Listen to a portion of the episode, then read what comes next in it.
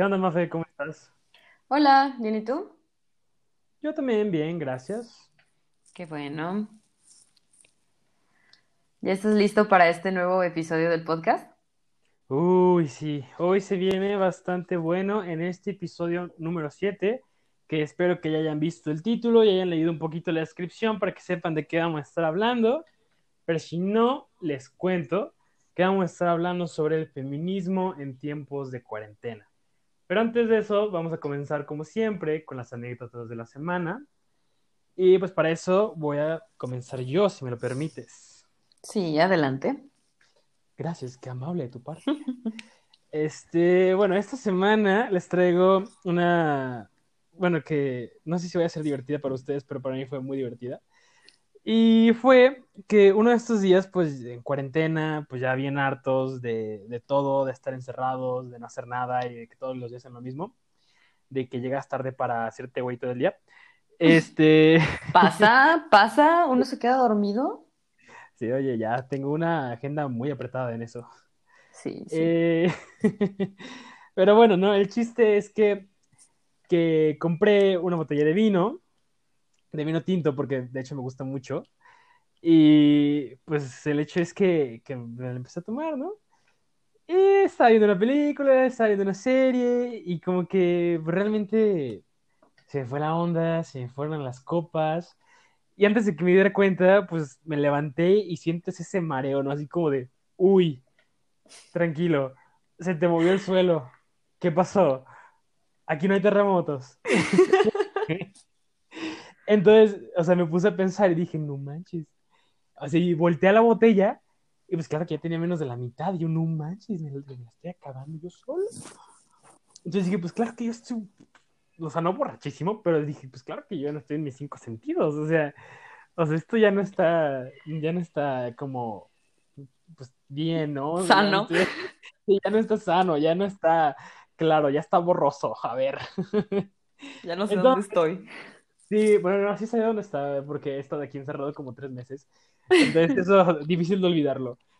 Pero bueno, el chiste es que, que salí a mi, a mi patio y tengo una hamaca, ¿no? Entonces me acosté en mi hamaca y curiosamente el vino tinto, al parecer cuando me pone borracho, me pone como muy, como muy reflexivo y así como bien tristón y todo, ¿no?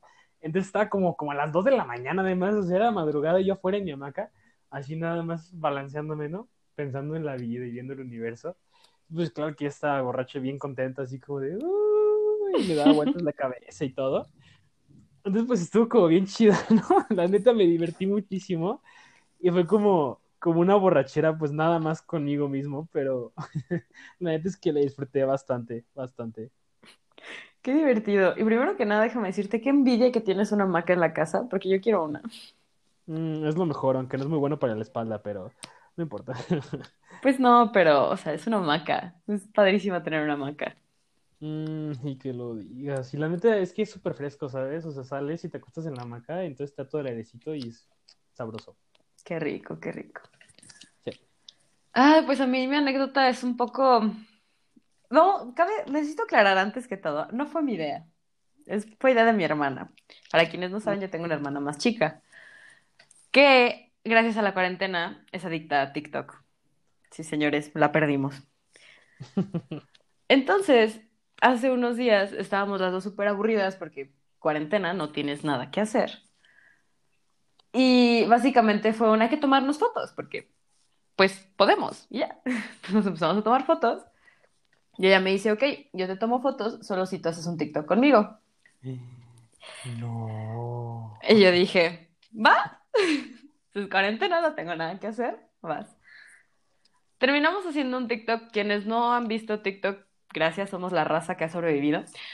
Pero hay uno que es como, hacen varias preguntas y generalmente es entre hermanos y se avientan hacia un plato, almohada, lo que quieras con harina. Mm. Lo único que voy a decir al respecto es que mi hermana y yo inhalamos suficiente harina. Y estábamos todas blancas y llegó mi papá a la casa y solo volteamos las dos como si estuviéramos en cocaína o algo. O sea, fue muy extraño. Fue muy divertido. O sea, me imagino a tu papá entrando y tú diciendo, Nel, es harina. Y empecé, ahorita vemos qué pedo. Y lo peor es que era verdad, o sea, sí era harina. Sí, sí, la verdad, su cara como que fue entre preocupación, pero le dio mucha risa porque pues estábamos todas llenas de harina. Y Mm. no lo sé, solo diré que esta cuarentena me ha hecho hacer cosas muy extrañas. Sí, no sé, creo que yo, si, si yo hubiera entrado en ese momento, las hubiera visto a las dos y hubiera sido como de, ok, el maquillaje se puso un poco raro ahora. Sí, así como se les pasó tantito la mano con el polvo y la base. Ajá, así como de, tal vez no sea muy sano, creo que tienes un poquito de más como ahí y la señal lo hacía como a todas ustedes. Sí, aparte, o sea, te imaginarás todo el regadero que hicimos de harina, porque no era como un empujoncito, o sea, era un vas y metíamos toda la cara. Se puso muy bueno. Y al menos quedó padre el TikTok. Sí, pero no, no es apto para todo público, entonces no lo van a ver. Vivirá en nuestras memorias, nada más. Así, con apto para todo público, o sea, siento que estás diciendo que es demasiado vergonzoso para que lo vea la demás gente. Exactamente. Ah, ok, ok, me tranquiliza mucho saber eso, ok. Uf. Sí. Entonces, Sí, porque, porque, oye, dije, oh, María Fernanda, estamos en horario familiar. perdón, pero no lo recomiendo. La inhalar harina no es buena idea. No, de hecho no es nada buena idea, en eso sí comparto tu opinión. Pero no daré detalles sobre eso, lo que está en el pasado quedó en el pasado. Gracias, qué amable. Bueno, vamos a seguir con el desarrollo de este episodio antes de que se vuelva más raro y terminemos hablando de TikTok. No, por favor. Y tenemos como tres puntos muy importantes del que hablar porque, o sea, como sabemos, el feminismo es un tema muy pesado y que es muy importante en nuestra época. Más, o sea, después de todo lo que pasó el 8 y 9 de marzo, que si nos enteraron, pues fue paro nacional, que yo lo viví, yo fui parte del paro y que la verdad me marcó como persona. Entonces, yo creo que es muy importante hablar como cómo se vive este movimiento y cómo se congeló a partir de que empezó la cuarentena y cómo continúa. Entonces, vamos a hablar primero que nada de, o sea, las generalidades del feminismo, qué es, cómo empezó, porque como que hay un punto en el que es muy ambiguo, ¿no? Todos tienen sus propias opiniones, que es totalmente válido, todos apoyan algún tipo de causa del feminismo y de alguna manera se vuelve como que abstracto en estos tiempos o posmoderno, como lo diría mi maestra de ACA y de teoría de diseño. Pero pues podemos decir que el feminismo tiene un origen como que muy chistoso porque nunca se supo, siempre hubo una lucha pero muy minimizada y creo que un punto muy grande fue el movimiento de las sufragistas, que fue, o sea, todo un boom, en, más que nada en Inglaterra, pero fue por todo el mundo, que es este grupo de mujeres súper fregonas que empezaron a hacer pura protesta y hacer propaganda y como, no quisiera decir clandestinas, pero como reuniones secretas para poder ver cómo hacían que las mujeres pudieran votar. Y mínimo para mí es como, wow, ícono.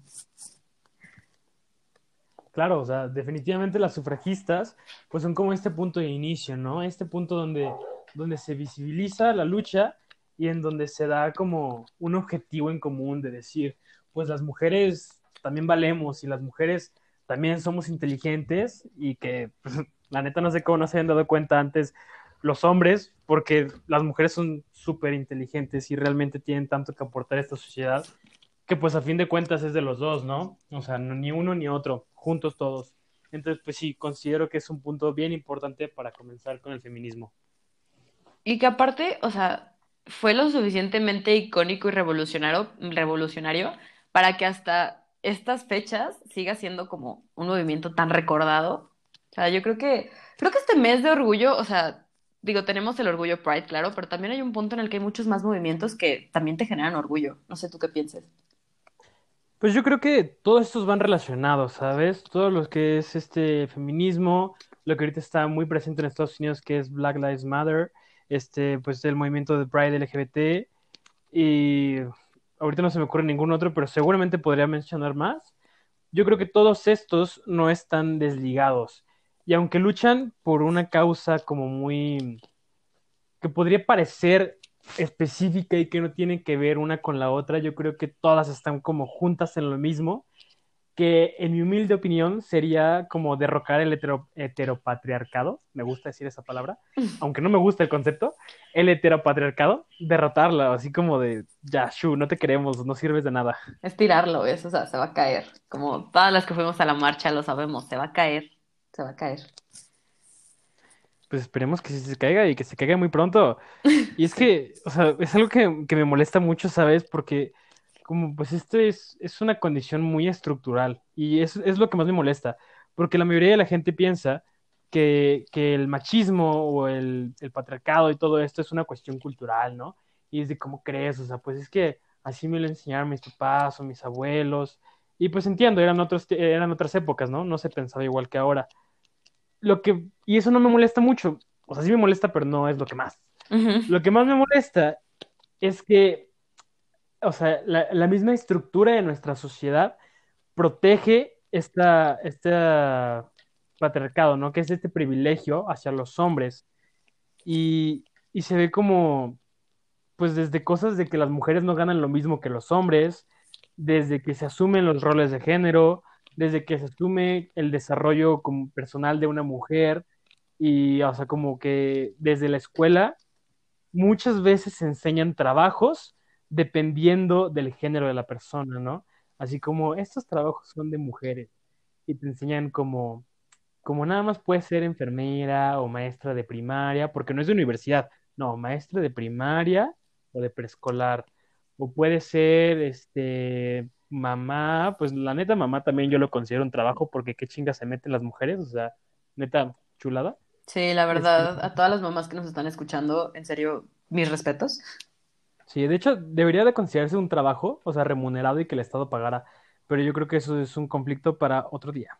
Muy bien. Y pues todo esto, ¿no? O sea, realmente se han creado situaciones muy estructurales que se han aplicado pues de manera directa o indirecta, pero que a fin de cuentas, este, eh, perpetúan este patriarcado que oprime a las mujeres y eso me molesta mucho, porque es difícil, es difícil cambiar esas estructuras porque todo mundo está en tu contra y es como, ¿por qué no te das cuenta de que estás mal? Y eso me da mucho coraje. Sí, la verdad es una situación como que muy molesta. Más que nada porque aparte de que, o sea, los apoya, se refugian en ello. Es así como de, no, es que mi ley dice que, o no, es que yo digo que, o no sé, como que es una situación muy molesta el hecho de que no haya un cambio como tan radical o tan necesario como lo es. Pero, pues sí. ¿Qué se le hace más que tirarlo? Pues claro, ¿no? O sea, las leyes, como dices, pues son como lo más subjetivo que tiene la humanidad, ¿no? O sea, son necesarias, sí, nos ayudan bastante a desarrollarnos como sociedad, pero también tenemos que reconocer que son creadas por nosotros y que son creadas como a nuestro favor, a nuestra conveniencia, a nuestra experiencia de la vida y pues a lo que creemos, ¿no? Y si esas mismas leyes pues son basadas en una sociedad en donde se privilegiaba al hombre sin pensarlo dos veces y en donde la mujer era oprimida y era desvalorizada, pues obviamente esas leyes están mal y tenemos que replantearlas. Pero pues es el dilema que dices, ¿no? Es como esta paradoja. O sea, la gente que no quiere cambiarlo se refugia en la ley y dice, aquí está la ley, la ley me apoya. Y pues todos los que estamos del otro lado, o sea, como en este movimiento feminista, ya sea como feministas o como aliados feministas como yo, pues es como de, pues sí, justamente por eso estamos tratando de cambiar la ley, o sea, no manches. Ajá, así como de, sí está, qué bonito, pero, o sea, hay que, hay que evolucionarla junto con nosotros, o sea, no está concretamente mal, pero no incluye a todos, y creo que la inclusión es algo súper importante, más que nada en estos tiempos en el que pues, todos somos diferentes y todos estamos dando cuenta de eso. Entonces sí es uh -huh. algo como que súper importante que se lo replanteen y que las evolucionen para que apliquen y que funcionen, porque si no, pues se vuelven obsoletas. Uy, acabas de decir algo bien importante, ¿eh? O sea, esta parte que dices de que cuando una ley se vuelve obsoleta, pues no hay necesidad de mantenerla, ¿no? O sea, y mantenerla es como lo más ilógico que existe. Aunque bueno, o sea, Pasa. ya si hablamos de gobierno mexicano, pues ahorita estamos como en el tiempo más surrealista del mundo, ¿no? O sea, es como neta, bien raro, ¿no? es que me siento como bien extraño, o sea, de repente veo las decisiones que toma el gobierno y es como de, no mames, esto es un sueño, porque, o sea, nadie en su sana razón pensaría que eso está bien y luego digo, no mames, no, sí, sí lo están diciendo en serio y es como de, ay. ¿qué pido? ¿Qué está pasando? Ajá, si te, si te piensas dos veces como el, ¿estará bien mamá Coco? Exacto, exacto. No, por favor, es que ya, ya, o sea, estoy viejito. Bueno, pues para no meternos en temas un poco más políticos, porque podríamos hablar de esto toda la hora si es necesario, creo que es muy importante plantear, o sea, a qué tipo de feminis- feminismo estamos apoyando, porque, como dije, al, al parecer es muy ambiguo, no entiendo por qué, pero al parecer es muy ambiguo. Y, o sea, por definición, es un conjunto de movimientos sociales, políticos, económicos, culturales, que buscan una igualdad entre, o sea, los derechos de hombres y mujeres, que ahí yo creo que también deberían incluir al género no binario. Mm, Pero, o sea, creo que mínimo yo personalmente lo que apoyo, pues sí es esto, es una igualdad, no es un uno sobre otro, no es un, no es este esquema de niveles de, ah, sí, yo por ser mujer y por soportar más dolor o lo que sea, yo voy a ser arriba de ti. No, o sea, es un, todos somos iguales, todos merecemos lo mismo porque somos capaces de lo mismo. No sé tú qué opinas al respecto. Sí, definitivamente, o sea, el feminismo, pues a lo que muchas personas siguen creyendo, no tengo idea de por qué, pues, o sea, ellos piensan que es esta parte como contraria al machismo, ¿no? Y lo que yo respondo cuando escucho esos comentarios es como de, sí, sí es contraria, porque no busca darle privilegio a nadie. O sea, busca la igualdad de derechos de todos. Busca que lo que para ti se te ha dado toda tu vida como un privilegio, se convierte en un derecho. Y no sé, yo creo que eso me parece como muy hermoso del movimiento. Sí, o sea, también yo creo que es un movimiento que aplica, sí está enfocado hacia las mujeres, porque sí, vamos a decirlo tal cual como es, somos una minoría y se nos ha mantenido así todo el tiempo, sí, no es que, o sea, o sea, casi toda nuestra vida, que es, no se nos dan ciertos derechos por el hecho de ser mujer o identificarte como una mujer. Claro, Entonces, yo creo que es esta necesidad de decir, ok, son privilegios, pero que no somos el único grupo minoritario. O sea, también el movimiento de Black Lives Matter que ahorita está pasando, que cada vez que veo las noticias se me pone la piel chinita porque, o sea, es impactante que tantos grupos mino- minoritarios en esta cuarentena o en este año 2020 están alzando la voz. Y, o sea, volvemos a lo mismo, es necesario un cambio de leyes para que, como, de alguna manera engloben todos los problemas y que se sepa cómo resolverlos. Porque es realidad, o sea, estamos enfrentando tantos cambios que no sabemos cómo reaccionar. Y eso nos puede llevar a conductas micromachistas o racistas o homofóbicas o ponle aquí lo que quiera, que pues no son lo más sano, ni tú como persona, ni para la otra persona que se está dañando. Entonces la violencia es algo muy, muy presente y yo creo que un movimiento como el feminismo es uno que debe de ser apoyado para que se haga una igualdad, no para que se haga una superioridad. claro. Sí, definitivamente. O sea, y tienes toda la razón en esto. Porque muchas veces me he encontrado, pues, o sea, incluso algunos de mis amigos, conocidos, mayormente hombres, ¿no? Me han dicho, pues es que, ¿para qué el feminismo? O sea, no lo queremos, o no está bien, o ya se les dice igualdad, o ya se les hace caso, o así, ¿no? Y lo primero que puedo pensar es, es como, pues, mira, la neta es que nada más te enoja porque amenazas tu privilegio como hombre, ¿no? Y eso también me costó mi trabajo entenderlo al principio, pues porque yo soy un hombre, ¿no? Para mí eh, ese privilegio era invisible, porque lo había tenido toda mi vida y de repente asumía que lo tenía en todo el mundo. Pero yo creo que con esta concientización del privilegio, que los invito a todos los hombres que nos escuchen, que si no lo han hecho, lo hagan, este, pues comience este apoyo también de nosotros como aliados hacia el movimiento feminista y de este entendimiento que estamos mencionando sobre el objetivo que tienen, sobre el, este, los, ay, se me fue la palabra, perdón. Eh, bueno, el desarrollo que han estado teniendo, las marchas que han hecho, pues podemos llegar a entender después de todo lo que han vivido. O sea, obviamente se va a quedar en un entender, ¿no? Porque pues creo que jamás lo viviremos y es algo que pues agradezco porque sé que han estado viviendo cosas muy fuertes y muy feas, pero pues si no, lo comprendemos y estamos ahí apoyándolas, entonces pues de este entendimiento, pues yo creo que también se va a dar este, este impulso hacia ustedes. Sí, gracias.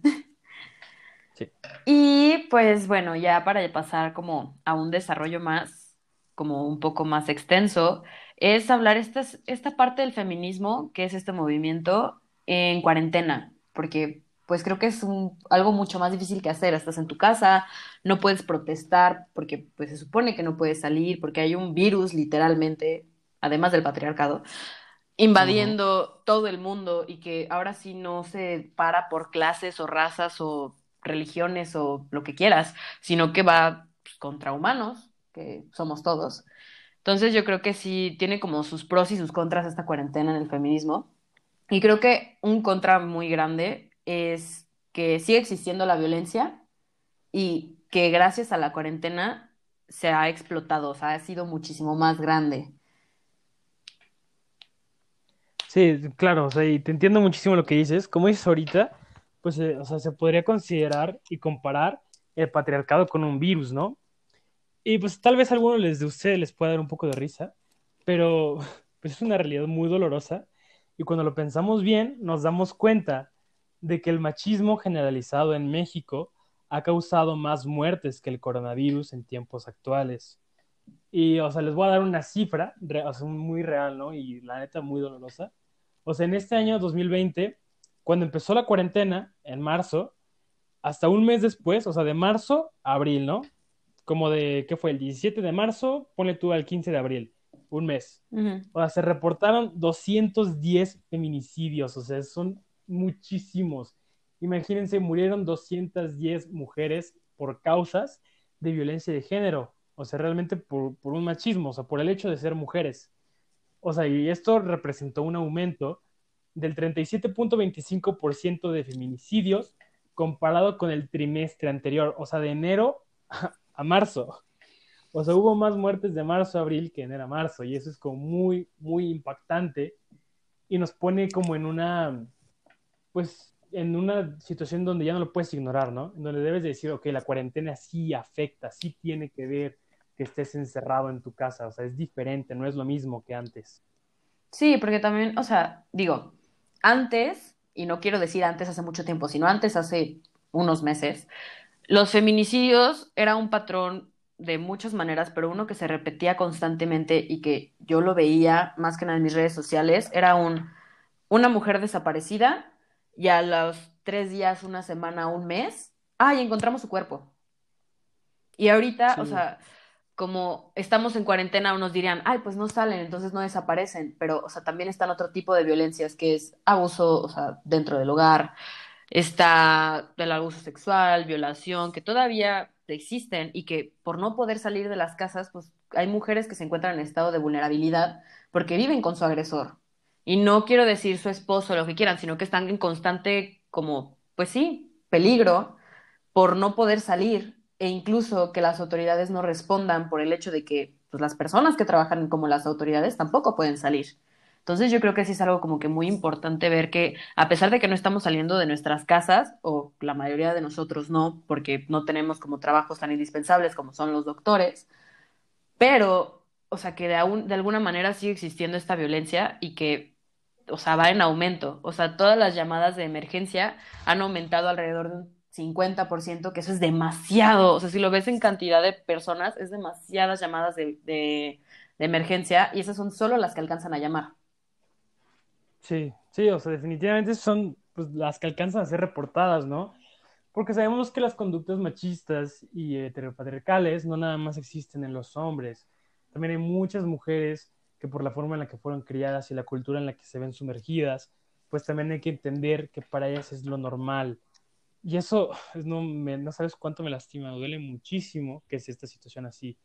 O sea, que la violencia de género para ella sea lo que tiene que pasar en un matrimonio o en una relación o incluso dentro de su casa, ¿no? Porque es lo que han visto que pasa en diferentes generaciones, lo vieron desde su abuela, desde su mamá, le pasa a ellas y seguramente se les va a pasar a mis hijas. Y eso, no sé, te digo, me lastima muchísimo que sea una situación que hemos normalizado cuando puede ser lo que sea menos normal. Sí, la verdad es algo que, o sea, tiene que cambiar y que obviamente no se puede normalizar. O sea, creo que uno de los peores riesgos que podríamos hacer como sociedad es normalizar estas conductas porque pues va a pasar lo mismo, así de, ay, tal persona me vio raro, tal persona me tocó, tal persona, o sea, quien quiera que fuera, hizo algo que me hizo sentir incómoda y piensas, ay, X, como que dices, ay, siempre pasa. Entonces, pues creo que eso es, o sea, como el primer paso es darse cuenta de qué está pasando y no normalizarlo, sino que, o sea, sí sentir todo lo que se tiene que sentir, que es miedo, angustio, angustia, perdón, enojo, decirlo y, o sea, pedir ayuda. Pero pues no es así de sencillo. Sí, eso, eso también es muy doloroso, ¿no? Que no sea tan sencillo el proceso. Y pues, como dices, ¿no? La normalización de, de, de las, de las chavas, sobre todo en esta actualidad, de que pues de repente están en la calle y alguien las voltea a ver, rechifla, les dice algo, lo que sea, o incluso llega a casos muy graves donde las manosean. Y bueno, dejémonos de chavas, ¿no? Desde niñas, chavas, este, adultas o de adultos mayores, de todo hay, porque pues esto no es un problema que, que vea por edades, ¿no? Es a todas y eso también está bien feo. Pero pues como digo, es que pues van en la calle y les pasan esas situaciones y se han acostumbrado, o sea, se han acostumbrado a decir, pues si voy a salir a la calle me va a pasar eventualmente. Y es algo horrible, horrible. Sí, o sea, la verdad es algo que, o sea, no solo empieza pues por nuestra parte, sino que es como de todos. Porque muchas personas es así como de, ay, pues que se vistan diferente. No, yo debería de poder vestirme como quiera, salir y no tener como esa, si quieres, no una situación de riesgo de vida o muerte, pero como esa situación incómoda de decir, ay, me están viendo, ay, me chiflaron, ¿no? O sea, es darse cuenta de que pues son micromachismos que existen y que no están bien y que tú como mujer pues te sientes incómoda al respecto y es válido. O sea, que también es recordar, pues nunca es culpa de la mujer. Bueno, depende del caso, pero en la mayoría, o sea, nunca es culpa de la víctima, porque la víctima no, no le debe nada al agresor y no tendría como que por qué pedir perdón, pero pues es el primer sentimiento que te llega, es así como de, ay, es que fue mi culpa, perdón, o sea, no. Creo que eso sí es algo súper importante de remarcar, porque pues es algo muy común, lamentablemente. claro, es importante decirlo, ¿no? La persona que es violentada jamás tiene la culpa de la violencia que está sufriendo. Y eso es algo que yo creo que se ha perpetuado mucho en una sociedad mexicana, ¿no? Lo podemos ver, por ejemplo, en la violencia de género en una relación de pareja. Y lo podemos poner desde los casos más simples, ¿no? Los celos. O sea, los celos como muy posesivos del novio, pues siempre son así como de, ¿por qué le sigues hablando a él? ¿Qué te pasa? Ya no le hables, ya no lo veas, ya no le hagas nada, ¿no? Y pues no se puede desarrollarse, la pueden golpear, la pueden agredir de forma verbal, psicológica, lo que sea. Y la chava muchas veces acaba diciendo, pues sí, fue mi culpa porque no lo hice antes, porque no lo borré, por andarme juntando con esas personas. Y se culpa a ella misma de la violencia que acaba de vivir. Y pues es algo que no debe pasar, o sea, es algo que, que, que yo sé que es normalizado y que muchas veces pues es difícil, ¿no? Es difícil reconocerte en una situación de vulnerabilidad y que estás siendo violentado pero aún así, o sea, aún así siento que es muy importante decir que jamás va a ser la culpa de la persona que está siendo violentada. Sí, en eso estoy totalmente de acuerdo. Y de hecho, hasta ahorita como que capté, si han escuchado nuestro episodio de Amiga Date Cuenta, muchas de las cosas que estábamos diciendo en ese episodio son micromachismos, que les, les invito a que lo escuchen, porque yo creo que ahí podría hacer clic algo. Pero bueno, ya dejando de lado esta parte un poco fea y cruda, que pues es una realidad, creo que también, o sea, es necesario mencionar estas partes como buenas de la cuarentena que pueden apoyar al feminismo. Y una de ellas es que, mínimo en mi casa, se están reconsiderando los roles de género de una manera impresionante. Les cuento. Cuando empezó la cuarentena, mi papá, o sea, estaba aquí en la casa porque pues era como el pico y, o sea, tenía que quedarse a fuerzas porque no es doctor y no tiene como algún trabajo de primer necesidad. Entonces, lo que hicimos fue dividir las tareas de la casa, como planchar, barrer, trapear, hacer los baños, lo que quieran, para, o sea, como que constantemente estar haciendo como una limpieza y que no se propagara el virus, etcétera, etcétera. Y algo que me impresionó fue que mi papá se lo tomó muy normal, que fue así como de, ah, sí, yo barro, no sé qué. Y cuando nosotros le contamos a mi familia, ah, es que está, estamos haciendo esto, más que nada mi familia, que, o sea, adultos mayores, saltaron como, ¿cómo que tu papá está barriendo? Y yo, sí, o sea, pues sabe barrer y pues le tocaba el martes, entonces le tocó barrer. Y como que les causaba este conflicto de, pero ¿cómo? O sea, es tu papá. Y yo, pues sí, sí puede, sí sabe. Entonces, no sé, creo que algo muy bueno es que no sé si a ustedes les pasa, oyentes, pero a mí es que se está reconsiderando estos roles de género de las mujeres siempre barren o siempre hacen las cosas de la casa, siempre planchan. A vista de mi familia de adultos mayores, que me da mucho gusto porque sí están planteando de otra manera esto de, ay, pues sí sabe barrer, ¿verdad? Y ponen a su marido a barrer. Sí, ahorita voy a hacer un super paréntesis, pero perdón, no pude evitarlo pensar. Y es que me imaginé a tu papá así como, como en modo limpieza cenicienta. Y digo, no manches, qué chido. digo, yo también me pongo así, así como me pongo mis cumbias y, y órale, a barrer. Sí, la verdad, esas, esas horas de limpieza aquí en mi casa se ponen muy buenas porque cada quien o está con sus audífonos bailando y ya sabes como de, ah, está bailando cumbia, o lo ponemos como comunitario, así de que lo ponemos fuerte y ya todos estamos bailando.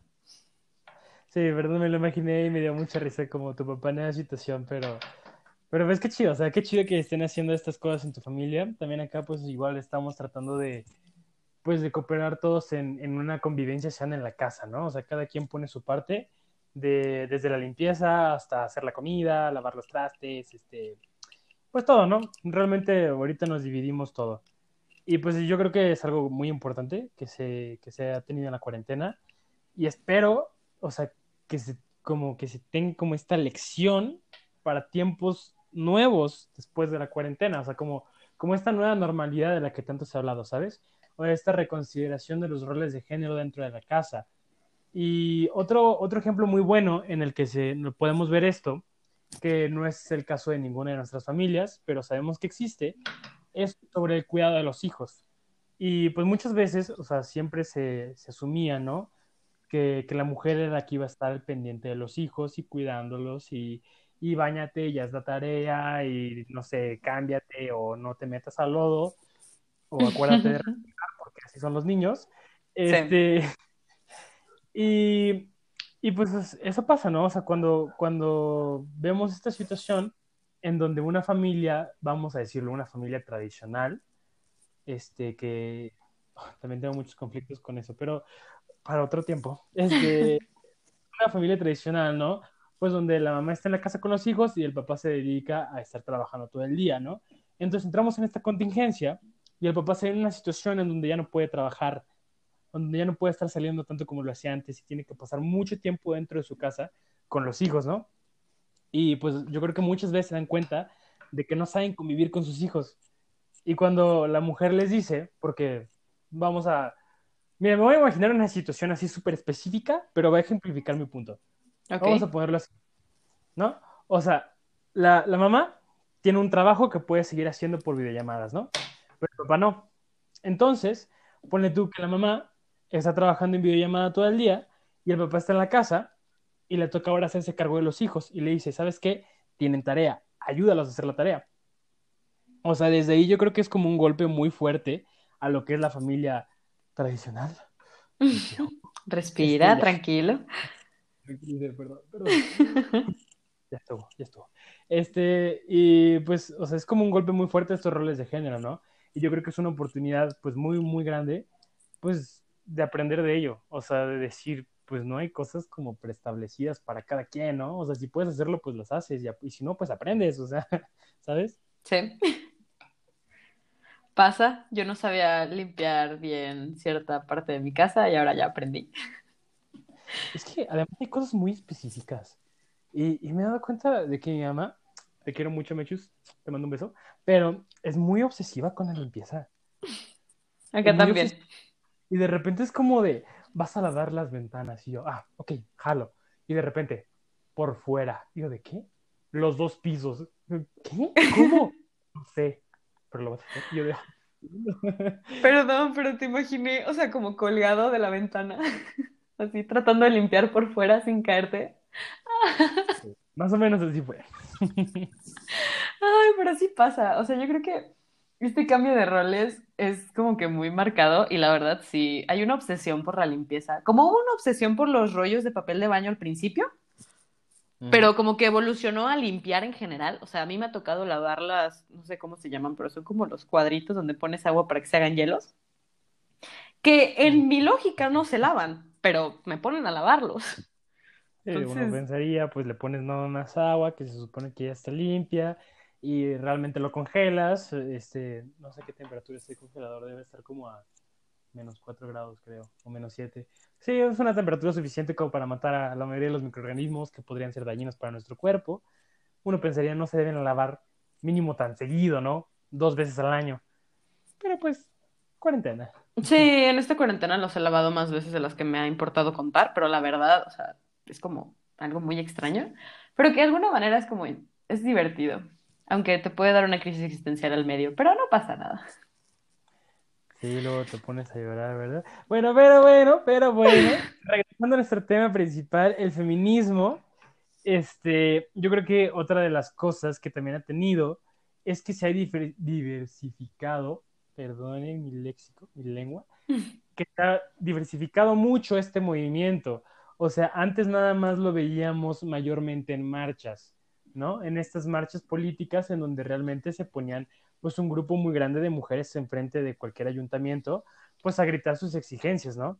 Y definitivamente es un, un método muy importante, en mi opinión, para cualquier cambio social y para cualquier, este, pues como causa tan revolucionaria como lo es el feminismo.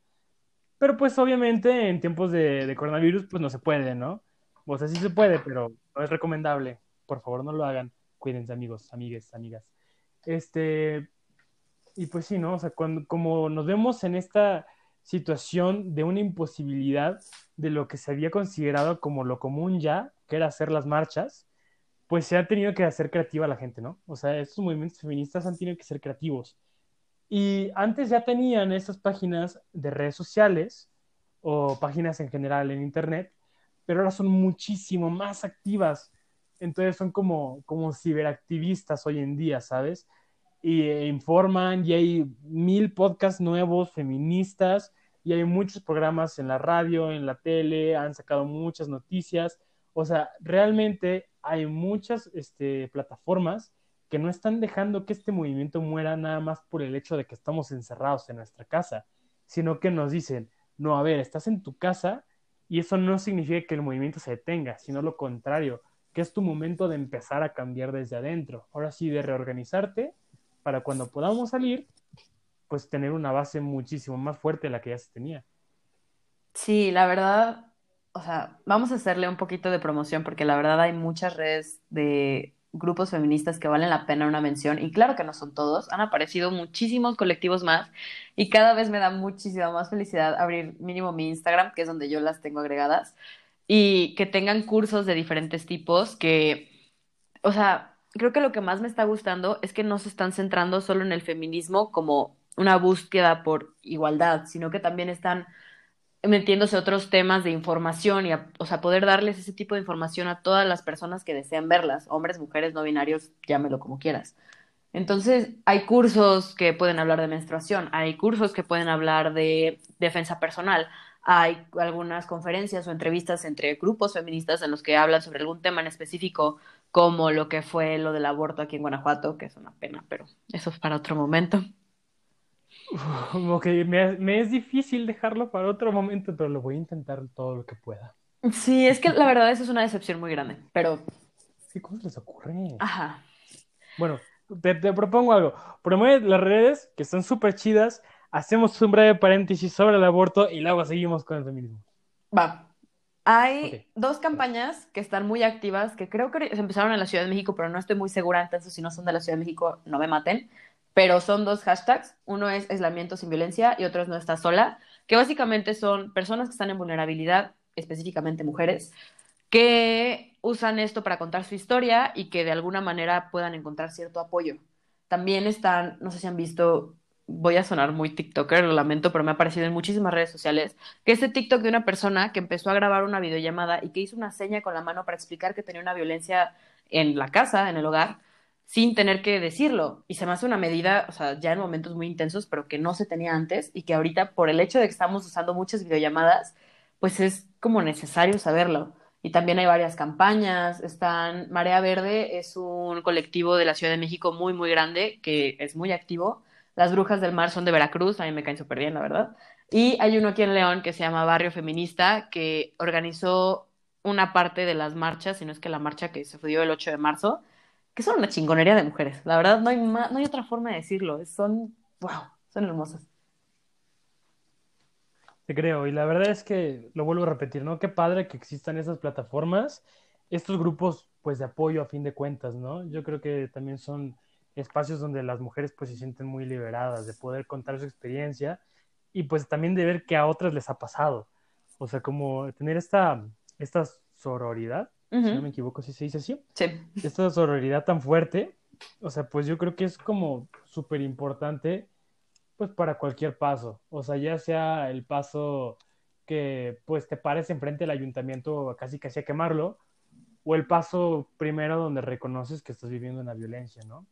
Entonces, pues, no sé, como estoy muy agradecido realmente de que existan estas redes de apoyo y me parecen bien importantes, entonces, para nuestras oyentes, este, pues si alguien está viviendo una situación similar, Puede hablar con nosotros, pero le recomendamos buscar ayuda más profesional o más experimentada al menos, y yo creo que estas plataformas les van a dar esa posibilidad.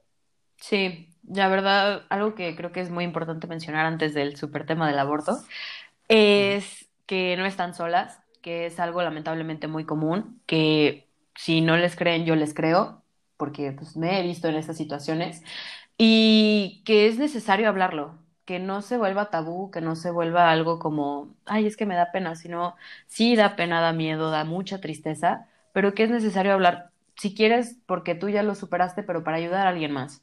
Entonces creo que, que existan estas plataformas y redes de apoyo me, me hacen muy, muy feliz porque, o sea, han acompañado a muchas personas que lo han acompañado y no se, o sea, creo que no se dan cuenta de la magnitud tan grande que tienen. Entonces creo que eso es algo que es muy necesario recalcar pero pues vamos a empezar con el tema del aborto, que cabe aclarar que no habíamos pensado en hablar de esto, entonces tal vez los datos no sean tan exactos, pero que es necesario hablarlo. Entonces empieza Rubio. Sí, no, o sea, no te preocupes, realmente lo voy a mantener así bien cortito para que no olvidemos todo lo que acabamos de decir y que no se vuelva el tema central del podcast, pero tengo que sacar uh, mi enojo, mi frustración y mi todo, porque es que, ¿cómo se les ocurre? O sea, ahorita me voy a poner un poquito más informal, ¿sabes? Pero. Sí, vas. Pero es que, es que no lo puedo creer. O sea, ¿cómo, cómo en Guanajuato, o sea, se puede plantear esto y les hacen caso? O sea, ¿cómo pueden decir, o sea, prohibir el aborto es salvar vidas? O sea, es como de, ¿sabes qué? ¿Qué estás haciendo? O sea, estás quitando la posibilidad, pues, de muchísimas pues, mujeres de tener un aborto seguro, ¿no? porque el aborto va a seguir existiendo, pero ahora va a ser clandestino, lo que aumenta pues muchísimo la probabilidad de muerte de la madre. Y además, o sea, no solo es eso, o sea, es cuando ya nace el niño, que según esto es la vida que ellos salvaron, pues, o sea, veamos la situación de pobreza que estamos viviendo en todo México, ¿no? Y la situación de niños en calle que hay, de niños huérfanos, de violencia intrafamiliar contra los niños, de familias no planeadas, de familias inestables. O sea, hay tantas cosas que puedes decir, ¿realmente salvaste una vida trayéndola a una realidad tan cruel como es esta? Y luego me parece una, una mentada de madre, o sea, no hay otra forma de decirlo, que después de todo eso, o sea, quieran como negar tanto la adopción homoparental, porque también tiene que ver, aunque ustedes crean que no, o sea, obviamente tiene que ver, y que digan, salvamos la vida, lo aventamos una realidad horrible, pero es preferible una realidad horrible que a que lo adopte una pareja homosexual, ¿no? Y es como de, ¿qué pedo? O sea, ¿qué está pasando con nuestra sociedad si valoramos mucho más la familia tradicional, otra vez empezamos con eso, pero si valoramos más la familia tradicional, que muchas veces llega a ser violenta, inestable, este, en una situación económica pues muy precaria, en donde muchas veces pues vemos una situación en la que los papás son muy, muy chavos, pues para tener un hijo, en donde muchas veces el papá se va, o incluso hay situaciones donde la mamá se va, o sea, que preferimos eso a que lo adopte una familia homosexual que definitivamente pues va a ser amorosa, ¿no? O sea, no es como que se lo den a cualquiera, o sea, un proceso de adopción pues, pues toma varios factores y, si es lo mejor para el niño, pues es como de por qué lo prohíben. Entonces, pues claro que es una mentada de madre de que digan que están protegiendo la vida pero luego no les importa después, ¿sabes? Y no, no, hay tantas cosas que están mal, o sea, qué estrés, qué estrés. Perdón, este paréntesis lo debí de haber hecho antes, pero estaba muy inspirado, no lo podía detener. Lo que pasó, porque no hemos dado el antecedente, lo que sucedió para hacerlo súper rápido es que hubo la propuesta al Estado de Guanajuato a que se hiciera legal el aborto y dijeron que no, que porque como dice aquí el presente, era para, entre comillas, enormes, salvar vidas, salvar vidas y que no mueran más personas. Cierro paréntesis y comillas y todo lo que le quieran poner a esa cosa. Y creo que no podría estar más de acuerdo contigo porque sí fue, o sea, primero que nada, además de que fue una mentada de madre, creo que lo que más me molestó fue que dijeran que una, con lo que tú estás diciendo, así es que vamos a salvar vidas, y dos, que fuera un, es que son personas. Para quienes no han, escuchado, no han, le- no han leído nada legal, no soy una experta en derecho, eso lo tengo que decir desde ahorita, pero lo poquito que sé es que hay un cierto periodo en el que la fecundación todavía no se vuelve feto. Es hasta que desarrolla cierto, o sea, como, no quiero decir poder, pero como cognitividad. O sea, que puede pensar o que puede reaccionar. Sí. No supe cómo decirlo, perdón, no me juzgues. Pero- Poder del verbo que pueda hacerlo. No poder de superpoder. Pero, o sea, creo que se me hace una mentada de madre, además de todo eso, que los pocos abortos que son, abortos, perdón, que son relativamente legales, tarden tanto tiempo como para que el bebé ya naciera. O sea, Uy, puede, puede existir una mujer, vamos a poner el caso súper ambiguo, pero, o sea, que yo creo que va a poder ejemplificarlo. Es una mujer que se acaba de enterar que está embarazada y que por cualquier razón no puede tener al bebé y dice, ok, quiero, quiero abortar. Va a alguna clínica donde le permitan abortar, porque probablemente en su estado lo permitan, que qué maravilla. Guanajuato es la excepción, malditos sean. Pero. Que le dicen, ok, sí, pero tienes que hacer todo este papeleo, porque pues, o sea, es todo un proceso quirúrgico, también es una cosa legal, tienes que hacer no sé qué. Entonces, entre tanto papeleo, desde que empezó con el quiero adoptar, termina, entre comillas, abortando cuando tiene 38 semanas, que es muy probable que el bebé ya, ya haya nacido para ese entonces. Entonces yo digo, ok, se aventó todo el papeleo, toda la situación, para que al final le digan, híjole, es que ya nació. Pues, o sea, es súper ambiguo y está súper mal porque entonces a ella lo que va a tener que recurrir es a un aborto ilegal, que, o sea, no sé por qué lo sé, pero o sea, se puede hacer desde casa. Entonces es poner en riesgo la vida de la mamá, no, o sea, también del feto bebé si está desarrollado, es poner en riesgo, o sea, como toda la salud de la persona y aparte como la sanidad del lugar, porque pues ningún lugar es como tan estéril como un hospital. Entonces, ay, no sé, me causa mucho conflicto que hayan dicho, es que es para salvar vidas cuando tienes que, todas estas trabas, para que al final digan, híjole, es que ya nació, entonces ya no podemos hacer nada, ya no pudiste abortar. ¿Y luego qué? O sea, si ella no puede cuidar a su niño, o si por alguna razón el bebé sale con alguna enfermedad o problema genético, o sea, no sé, pero cualquier situación de riesgo en la que el niño no pueda tener una vida digna, digo, qué incoherencia decir quiero salvar vidas cuando pones más vidas en riesgo. Ujú. Y bueno, voy a así como llenar esta parte como biológica que querías decir. Perdón.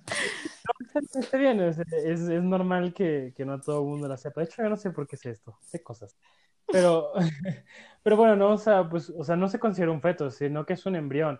O sea, y un embrión se sigue considerando hasta las 12 semanas de gestación, en donde es legal el aborto. Después de las 12 semanas, en la mayoría de los lugares, lugares, el aborto ya no es legal. Pero pues tienes estos que son este, tres meses, pues como muy seguros de, de margen, pues para decir que quieres abortar, ¿no? Con total seguridad. Y antes de que se vuelva un feto, pues realmente pues es como una bola de células, ¿sabes? O sea, y mucha gente me causa conflicto que lo protege y dice, es que desde la concepción ya es una persona. Es como ay, mijo, o sea, nos vamos a proteger a todas las células, o sea, que hagan un delito, no sé, tatuarse, o que, ay, no, entonces no te creas, porque eso también lo van a hacer, y no, por favor. No. Este, no, no sé, o sea, tallarse la piel y es como eres un asesino porque te estás quitando las células de la piel, o sea, es como de, ay, o sea, no exageren, no exageren, ¿sabes? No, realmente no está vivo, no es independiente de la madre, o sea, o sea, no es una persona. Ya, Sí. esa es la... Me causa conflicto que la gente salga a marchar vestida de azul y diciendo, uh, salvamos la vida, y es como de, Sin comentarios a eso, pero gracias por dar como toda la explicación biológica. Y creo que, que es también muy importante recalcar que tú lo mencionaste y que la verdad también me puso la piel como chinita, es, o sea, todo esto de la adopción homoparental, que Ujú. primero que nada, si no se han enterado, ya es tu, o sea, ya pasó la primera adopción homoparental. No sé si en México o en Guanajuato. En Guanajuato, yay. En Guanajuato, ajá, y me hace tan tan feliz porque sé que ese niño puede llegar a tener, o sea, una calidad de vida mucho mejor que lamentablemente muchos de los niños que viven en este país, pero que además, o sea, es un logro no solo para la comunidad, sino como personas, así como decir, ok, cualquier persona, si es digna de o si es capaz de, puede adoptar, no importa cuál es su religión, su raza y o orientación o identificación sexual. Entonces, gracias Guanajuato por eso, aunque no dejaste lo del aborto, pero pasito a pasito. Está bien, un paso a la vez. Y bueno, muchas gracias por escuchar nuestro breve, entre comillas, paréntesis.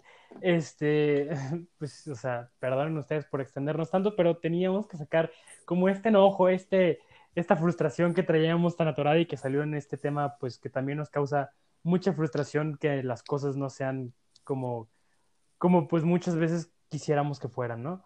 Pero bueno, ahora sí, continuando con nuestro tema del feminismo, ya para cerrarlo, nada más este queremos darles unos mensajes, o sea, queremos dar un mensaje de parte de cada uno de nosotros para ustedes, mujeres que nos escuchan en este podcast. Y bueno, pues para mí es que pues son bien chidas. O sea, la neta es que las valoro muchísimo por estar luchando tan fuerte en esta situación contra una estructura en un gobierno mexicano del pinche sistema retrógrada que pues definitivamente no se las ha puesto nada fácil, pero que aún así, o sea, este, como que superan todas esas adversidades, me parece muy, muy admirable de su parte y pues que sepan que estamos con ustedes, ¿no? Bueno, que yo estoy con ustedes, que las apoyo en todo lo que necesiten y que si lo que necesitan en ese momento es ir a quemar la presidencia, pues yo jalo, yo pongo los cerillos, o sea, ¿saben? Y si necesitan hablar, también pueden hablar. Y si necesitan mentarle la madre a alguien, pues espero que no sea a mí, pero también mente la madre, o sea, también estoy para escucharlas y pues no sé, sigan con esta lucha que me parece como muy, muy importante, muy bella y pues se va a caer. El patriarcado. Uh -huh. Sí, bueno, pues yo también, o sea, más que nada decirles lo mismo que les estaba diciendo hace rato, no estás sola, tu historia, por más leve o más grave que sea, es válida. Y pues sí quisiera invitar, o sea, todas las personas que no conocen del movimiento, porque pues obviamente nosotros no lo conocemos todo y un episodio que, spoiler alert, tal vez venga un segundo, este, pues no lo sabemos todo. Entonces, sí, infórmense. Estamos en una temporada en la que, pues, no, no, se te puede hacer tarde para hacerte pendejo todo el día. Entonces, yo creo que investigar un poquito del movimiento no vendría mal, como todos los movimientos que están pasando. Entonces, pues sí, igual como dice aquí este bubu, están, tienen todo mi apoyo y cualquier cosa que necesiten y que les pueda ayudar, por favor avísenme, que están en una, un espacio seguro, que es este podcast, y si quieren compartir algo, adelante, en nuestras redes sociales nos pueden encontrar.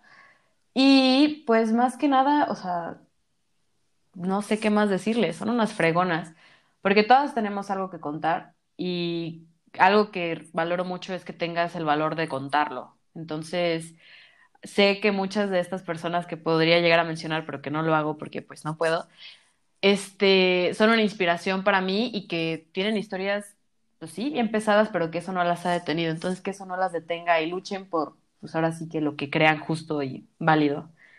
Y pues sí, también recordar que es un movimiento humanitario, igualitario, y que ya no importa de dónde vengas, qué raza tienes, qué religión, qué orientación sexual, identificación sexual, qué nivel socioeconómico tengas, o sea, si tú quieres apoyar al movimiento por su causa, pues puedes ser feminista, aliado, ahora sí que lo que quieras, y que si se va a caer lo vamos a tirar nosotras. Entonces, vamos por ello.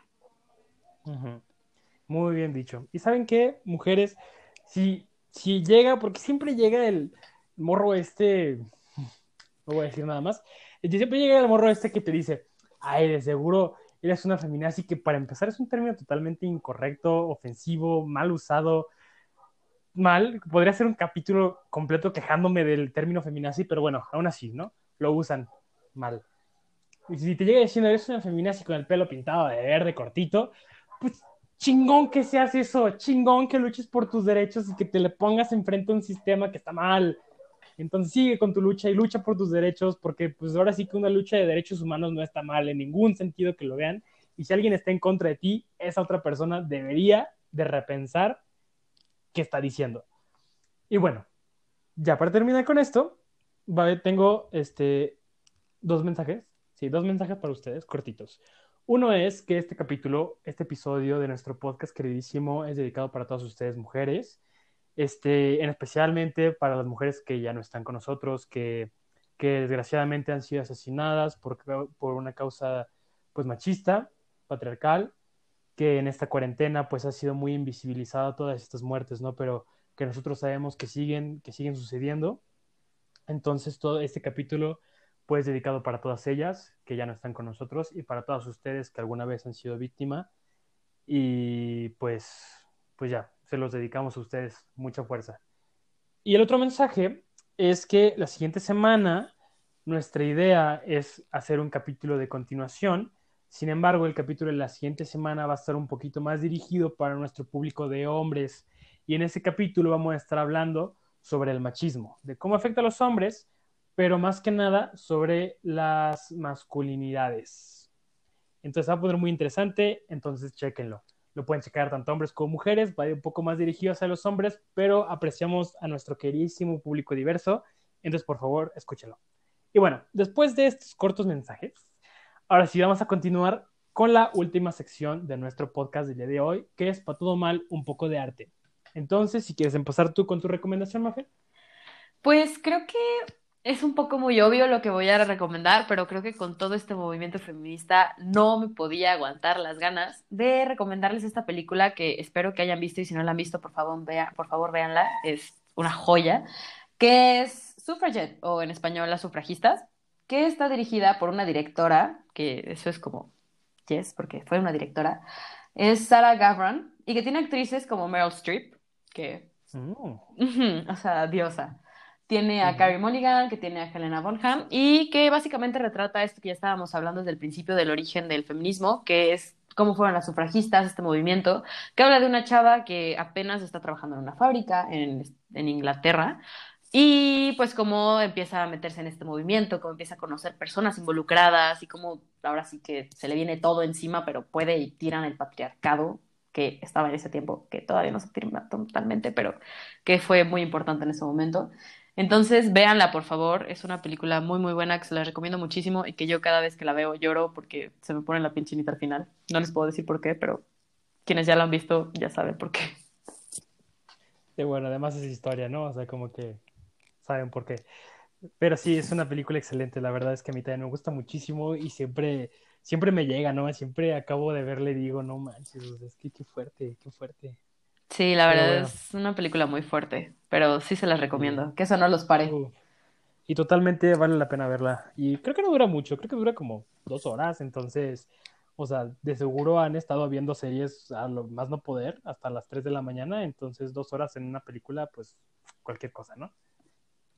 Sí, no es mucho. Ya me ha aventado como 10 horas, entonces no pasa nada. Ah, no, bueno, es que tú estás en otro nivel. Pero bueno, mi recomendación de esta semana, siguiéndolo con lo que les había dicho, de que este mes voy a estar recomendando puras cosas LGBT o con alguna temática LGBT o que aparezca algún personaje LGBT. Y la mía de esta vez es una serie que ya salió hace bastante tiempo, pero que debo decirles se volvió mi obsesión de cuarentena y es la serie de Glee es de Netflix, este, y no, yo la amo, es como lo máximo. O sea, tiene tantos estereotipos tan mal. O sea, realmente no es una serie de la que puedas ver y saques como, como alguna enseñanza significativa, pero es buenísima, o sea, me encanta como para entretenerme, o sea, es como de, güey, yo quiero que mi vida sea un musical y cantar todo el tiempo. Entonces, Glee es una serie de eso y veanla, amigos, es genial. O sea, wow, yo amo Glee. Es más, voy a ver un capítulo después de esto. Es muy cierto que esta obsesión de cuarentena, porque no has dejado de hablar de Glee en toda la cuarentena, pero confirmo, es una, es una película, es una serie que tiene, o sea, una popularidad enorme y que yo creo que si la tiene es por algo, que estoy muy tentada a ver porque lo lamento, yo no la he visto, pero que mínimo las canciones que he llegado a escuchar porque me aparecen de que en Facebook o en Spotify o donde sea, son muy buenas. Entonces, cada vez me convences más para verla. Sí, espero que la veas. Y déjame decirte que cómo te atreves a ofenderme de esa manera diciendo que no dejo de hablar de Glee, cuando claramente los dos sabemos que es no dejo de cantar Glee. Ok, tienes un buen punto ahí, pero no quería, no quería que nuestros oyentes te invitaran a cantar. Perdón. Ay, por favor, háganlo. Sí, voy a poner una encuesta en Instagram a ver si quieren escucharte cantar y hacemos como algún tipo de comercial. No, por favor. Aquí- Aquí no me gusta mucho la democracia porque sé que muchos van a decir sí para verme humillado en público y, y me chocan. ¿eh? Y lo peor es que tal vez lo haría, o sea, me vería muy tentado hacerlo. Sí, bueno, ¿qué se te puede hacer, Solecito? Pero pues no me queda más que decirles, pues muchas gracias por escuchar otro episodio de este podcast que se llama Tu Té y Yo Café, con un tema pues un poco pesado, donde nos enojamos y sacamos como que cierta información muy muy buena y que pues me gustaría seguirlos escuchando, que estén activos en nuestras redes sociales, estamos en Instagram, en Twitter y en Facebook. Pues bueno, amigos, eso ha sido todo por el día de hoy. Muchas gracias por escucharnos. Apreciamos mucho que sigan con nosotros y que hayan escuchado nuestros podcasts. Si no han escuchado los pasados seis episodios, los invitamos a que lo hagan. Todos están muy buenos. Y que sigan escuchando los siguientes episodios que sacamos todos los viernes puntualmente. Y bueno, muchas gracias. Eso ha sido todo por esta semana. Adiós.